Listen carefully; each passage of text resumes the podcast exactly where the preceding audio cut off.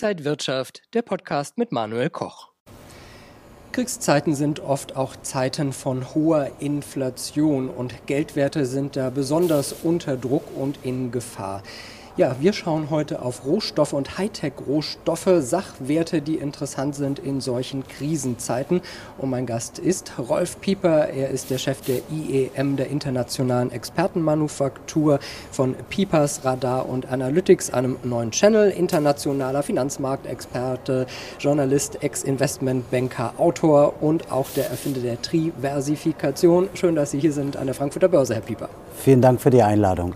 Ja, bei unserem letzten Treffen haben wir über Krisen und Chancen gesprochen und Sie haben auch da gesagt, naja, es äh, kann ja immer etwas passieren, was die Welt so durcheinander bringt. Jetzt sehen wir das gerade mit der Ukraine-Krise. Wie ist da Ihre Einschätzung?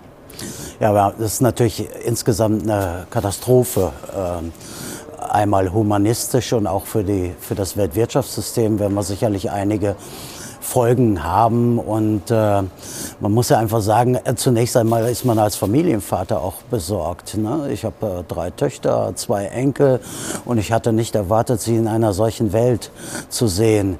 Krieg ist ja immer eine Niederlage des menschlichen Geistes und äh, wir befinden uns hier in einer fatalen Situation und die Folgen sind noch nicht zu sehen oder noch nicht abzuschätzen und wir werden uns auf Achterbahnen in allen Märkten einstellen müssen.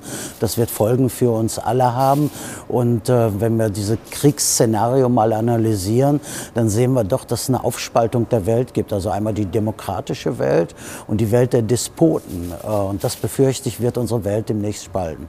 Beim letzten Mal haben Sie auch gesagt, äh, ja, dass Sie event-driven Märkte erwarten. Jetzt sind Sie da, oder? Ja, Volltreffer. Ne? Also ähm, ich konnte natürlich nicht ahnen, dass dieses Ereignis eintritt, aber wir haben, merken doch, dass die Märkte eher ereignisgetrieben sind, meldungsgetrieben sind. Ja? Und das muss man feststellen, das nennt man ja event-driven. Und äh, dass dieser GAU eingetreten ist, das konnte ich natürlich nicht ahnen. Aber wir werden natürlich ähm, neue, uns auf neue Situationen einstellen können. Also gerade wenn wir in die Märkte gehen, ähm, Kriegszeiten sind in der Tat Inflationszeiten und äh, wenn wir mal so an die zumindest Menschen in meinem Alter können sich daran erinnern, ähm, äh, an die ähm, Ölkrise. Ja? Und äh, so ein ähnliches Szenario sehe ich ja gerade, mit, auch mit einer äh, Gefahr einer Stagflation, bedeutet also hohe Inflation und kein Wirtschaftswachstum. Und das ist gefährlich, sehr gefährlich für uns alle. Wir sehen ja volatile Märkte, die hatten wir auch schon vorher gesehen, jetzt noch stärker. Welche Entwicklungen erwarten Sie für die Märkte? Naja gut, ähm, ich bin ja auf der Rohstoffseite und unsere Seite ist gerade gut unterwegs. Wir haben äh, in den letzten Tagen Preissprünge erlebt, wie ich sie mir niemals hätte vorstellen können. Wenn ich alleine daran denke, dass wir im Neodym zu Kriegsbeginn an diesem Tag alleine 20 Prozent gemacht haben, nachdem wir ja schon auf Jahresbasis 110 Prozent gemacht haben. Das ist also unfassbar. Im Gallium alle Märkte im Rohstoffbereich schlagen nach oben aus und meine Anleger profitieren natürlich davon massiv massiv und äh, es ist auch kein Ende abzusehen, denn eines ist ja neben den Meldungen auch ein Treiber. Äh, schauen wir uns auch mal den, den Palladiummarkt an. Russland ist der zweitgrößte Lieferant äh, von Palladium nach Südafrika und da haben sie Preissprünge auf die letzten zwei Wochen von 38 Prozent. Ja? Also echt der Wahnsinn, was wir gerade hier in den Rohstoffmärkten erleben. Welche Auswirkungen die, haben diese politisch getroffenen Maßnahmen dann auf die Verschuldungssituation und auf Währungen? Ja, äh, also ich habe ja sehr oft bei Ihnen schon über unsere Verschuldungssituation äh, gesprochen und die ist ja, die kriegt ja jetzt noch mal eine Dynamik, die konnten wir ja nicht erwarten. Ja, auf der einen Seite natürlich diese 100 Milliarden Paket für den Verteidigungshaushalt, auf der anderen Seite auch Kreditausfälle. Da spricht gar keiner drüber, dass Russland Kredite in Frankreich bei 38, äh, 28, Entschuldigung, 28 Milliarden liegen, Italien auch über 20 Milliarden, andere Länder auch. Und da drohen Kreditausfälle und die werden ja alle auf unser gemeinsames EZB-Konto gebucht. Das heißt also, die Verschuldungsspirale geht weiter und am Ende werden wir alle dafür blechen müssen. In der letzten Woche haben auch mehrere Lebensversicherer eine weitere Senkung der Zinsen angekündigt. Ist diese Form der Altersvorsorge dann überhaupt noch sinnvoll? Ja, man muss ja sehen, also Lebensversicherungsmodell ist ein äh, Staatsanleihenmodell Und jetzt können wir ja, wissen wir, dass wir eine Nullzinsphase haben. Ich hoffe, dass keiner, keiner in russische Staatsanleihen investiert hat, was man nicht ausschließen kann. Das müsste man noch mal genau analysieren. Aber das Modell der Lebensversicherung, ähm, ich hatte es vor sechs, sieben Jahren hier an der Börse auch schon mal gesagt, aber jetzt ist es endlich tot. Ne? Das muss man einfach sagen. Wir bewegen uns im Null-Komma-Bereich bei, bei der Altersvorsorge, bei der Rendite äh, Vorkosten und das ist nicht mehr haltbar. Ich denke, viele Anleger machen sich da Sorgen, überlegen, wie sie investieren sollen. Ja, was kann man da tun? Ja, das Gebot der Stunde äh, hat sich nicht geändert. Raus aus den Geldwerten, rein in die Sachwerte. Und ich empfehle immer, ein Emittentenrisiko auszuschließen, also den physischen Besitz und das bei sicherster Lagerung. Und das organisiere ich ja für meine Kunden in vielen, vielen Ländern weltweit. Und das funktioniert und funktioniert der letzten Tage natürlich immer mehr. Sie können sich vorstellen, wie viele Anrufe ich bekommen habe, als dann die ersten Meldungen kamen. Und viele, viele Menschen beschäftigen sich jetzt mit ähm, ihrem Geld. Ich hatte beim letzten Mal gesagt, kümmert euch um euer Geld, sonst tun es andere und das haben viele erkannt. Ja, Kriegszeiten sind Inflationszeiten, darüber haben wir auch gerade schon so ein bisschen gesprochen. Äh, aber die hohe Inflation war ja auch schon vorher da, die Energiepreise sind hoch.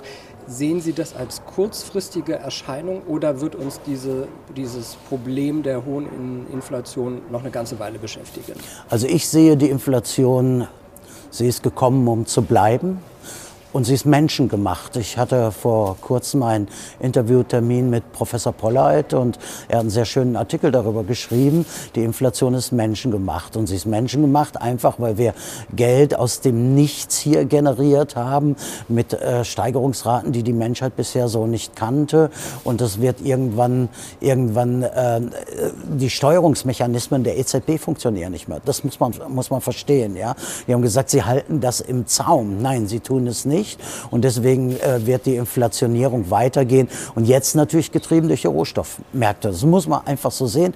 Die Rohstoffe treiben äh, die Dinge. Und wenn Sie die Berichte aus der Ukraine sich anschauen, also Sonnenblumenöl, ich habe es nicht gewusst, kommt zu 60, 70 Prozent in die EU aus der Ukraine, Düngemittel und so weiter und so fort. Da ist die Lieferkette jetzt unterbrochen. Das wird die Preise weitertreiben. Die Energie großer Preistreiber. Jeder kann tanken gehen und weiß, was es los ist. Das ist ähm, fatal und lässt auch viele Lebensträume Lebensträume kaputt gehen, ja, weil viele das aus ihrem Budget zahlen müssen. Sie können nicht mehr in Urlaub fahren, sie können die Sparquote wird sinken und äh, zu guter Letzt ähm, werden auch viele ihr Häuschen nicht mehr bauen können. Der Traum vom Hausbau stirbt gerade für viele.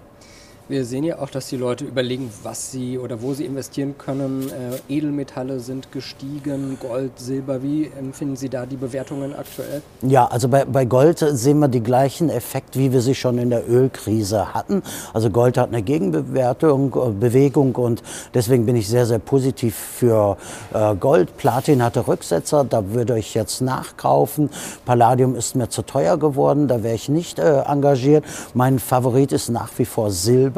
Silber. Wird jetzt hinterherlaufen, das, da werden wir auch viel Freude haben. Und dann das neue Gold. Man muss in äh, äh, strategische Metalle, Technologiemetalle und insbesondere seltene Erden äh, investieren. Und ich habe gerade drei neue seltene Erden mit ins Programm genommen. Äh, die kennen die meisten nicht. Ich habe selber sprechen äh, lernen müssen mit diesen, mit diesen Gadolinum, Terbium und äh, Dysprosium. Das sind neue Metalle, weil die anderen gebräuchlichen seltenen Erden zu teuer geworden sind, werden die jetzt in Legierungen verwendet. Und da findet man jetzt noch Kaufkurse. Da muss man einfach mit dabei sein. Ja, Sie sind ja auch Rohstoffexperte. Können Sie noch mal erklären, was diese Technologie Metalle besonders macht und wo man da vielleicht darauf achten sollte? Ja, sie sind die Zukunftsanwendungen. Ne? Also ohne diese ähm, Metalle könnten wir unser Interview hier beispielsweise nicht führen. Ich hätte nicht hierher fahren können, heute Morgen nach Frankfurt zur Börse. Ähm, alle Zukunftsanwendungen, by the way auch Militäranwendungen, brauchen diese, brauchen diese Metalle. Und insofern äh, ist das Besondere ja, dass sie nicht unendlich sind. Sie sind knapp, das nennt man Rohstoffkritikalität. Und diese Rohstoffkritikalität äh, wird immer kritischer. Ja? Das Versorgungsrisiko, wir merken es ja, Lieferketten sind unterbrochen. Das Versorgungsrisiko der deutschen, europäischen Industrie ist größer geworden. Und jetzt stellen wir uns mal vor, zwei Despoten tun sich zusammen, China und äh, Russland, und die haben sehr viel Rohstoffvorkommen. Dann wird das noch mal knapper. Dann werden sie uns damit äh, an der Nase durch die Man Man Man Manege. Manege führen, Entschuldigung. Und da, da habe ich große Sorgen. Wie ist denn Ihre Prognose für Sachwerte aktuell? Gebot der Stunde. Ne? Raus aus den Geldwerten, Inflationierung macht die Geldscheine kaputt, die bedruckten Baumwolllappen werden immer weniger wert. Man muss in diese Sachwerte reingehen. Viele äh, in, der, in der Portfoliotheorie sprechen ja von illiquiden Vermögenswerten bei Sachwerten. Ja? Aber man muss eine Strategie haben und das ist ja meine Strategie, sie liquide zu machen. Also Fungibilität, dass ich ran kann, gesicherte Lagerung und das funktioniert und das ist eben möglich, wenn Sie ein gutes Konzept haben und das biete ich ja meinen Kunden an. Jetzt durch die aktuelle Krise haben Sie auch spontan eine Veranstaltungsserie ins Leben gerufen. Was können Anleger, Zuschauer da erwarten?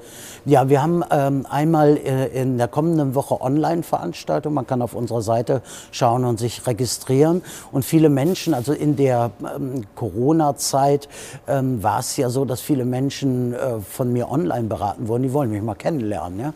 Also gehen wir ab ähm, Ende März auf Tour in verschiedene Le äh, Städte Deutschlands.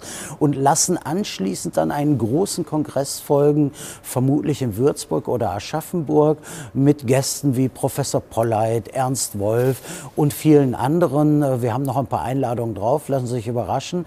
Ähm, und dann werden wir eine Tagesveranstaltung machen und dieses gesamte Szenario, Finanzmärkte und geopolitische Analyse zusammenführen und den Leuten Aufklärungsarbeit aus erster Hand geben. Ja, sehr wichtig, dass Anleger da äh, Infos bekommen, ihre Fragen stellen können und vielleicht auch ihre Sorgen so ein bisschen genommen bekommen.